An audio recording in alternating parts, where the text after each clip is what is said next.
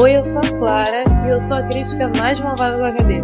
Hoje a gente está aqui para falar sobre um dos filmes que eu mais detestei assistir em 2019, que é Era uma Vez em Hollywood. Preciso começar dizendo que esse filme recebeu a nota mais baixa dentre todas as minhas críticas até hoje. Ele recebeu 2,5 de 10. E hoje vamos descobrir o porquê. Ele foi dirigido e roteirizado pelo Tarantino e esse filme vai acompanhar a história de um ator chamado Rick Dalton, que foi famoso principalmente pelas produções de faroeste que ele fez, e o dublê dele, Cliff Booth, e a tentativa dos dois de se adaptarem às mudanças que Hollywood estava passando no final dos anos 60. Esse filme ele chega com um grande alarde por vários motivos. Ele é o nono filme do Tarantino e o diretor disse que quer fazer apenas 10 e se aposentar, portanto esse é seu penúltimo filme. E não só o diretor, mas o elenco do filme é muito estrelado e toda a proposta de falar sobre a produção cinematográfica e também revisitar os assassinatos da família Manson.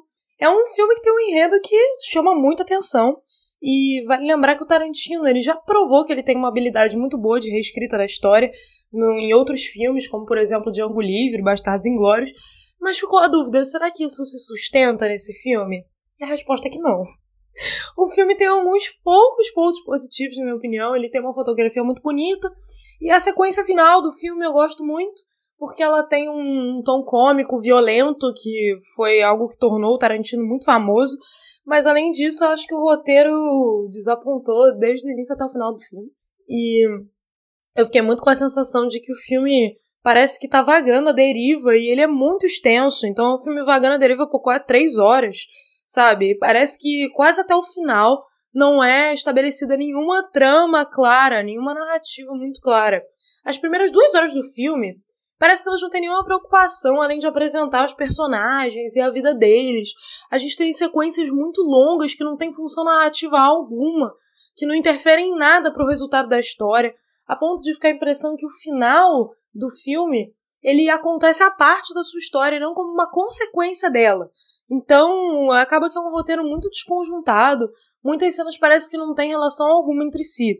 E poderiam muito bem ser cortadas aí na produção final. E além disso, tem outros filmes do Tarantino que são muito referenciados ao longo desse filme. E assim, é até legal fazer isso, mas quando você faz muito, cansa, sabe?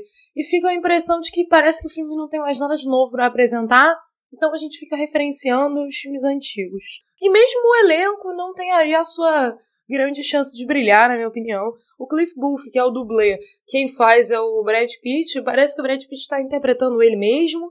É um cara que se limita a ficar lá, ser bonito, ser meio marrento, tira a camisa e vai consertar o telhado, fica pagando de bonito, não, não trouxe nada de novo, nada muito desafiador. Não sei porque ele tá ganhando tanto todas essas premiações que ele está ganhando. A Margot Robbie, que faz a Sharon Tate que acredito eu que se ela tivesse mais espaço no roteiro, ela teria sim tido suas chances de brilhar, mas o roteiro simplesmente coloca ela para fazer uma esposa troféu e que não tem muita interferência na narrativa e fica lá só sendo bonita. Enquanto isso, o DiCaprio faz um Rick Dalton bom, ele não, não decepciona no papel, mas ainda assim é, existe um limite do quanto você consegue realizar quando o roteiro é ruim, não é mesmo? E ele não conseguiu realizar muito realmente por limitação do roteiro. Assim como é o caso da Margot Robbie também. E além de o roteiro ter dado esse tratamento muito infeliz à personagem da Sharon Tate, a gente vê várias outras coisas problemáticas acontecendo. Por exemplo, tem diversos momentos em que a câmera dá um zoom muito desagradável nas nádegas de uma personagem que o filme dá a entender que é menor de idade várias vezes, na personagem da Pussycat. Isso é extremamente desagradável, acontece por diversas vezes ao longo do filme. Sem contar que o Bruce Lee aparece, ele é retratado de uma forma super preconceituosa, é uma representação que não tem sentido algum diante do que se sabe a respeito da figura histórica do Bruce Lee, das participações dele no cinema e do perfil dele como lutador. Parece que foi simplesmente na intenção de expor ele ao ridículo e fazer uma cena engraçada, foi muito feio isso.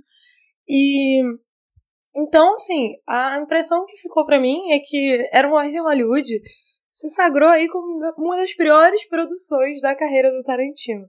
O roteiro não parece ter sido feito pela mesma pessoa que escreveu filmes como Pulp Fiction e Django Livre. É um roteiro que não tem amarração alguma e ele insiste muito nessa tentativa de homenagear o cinema, mas no fim das contas acaba sendo só tedioso.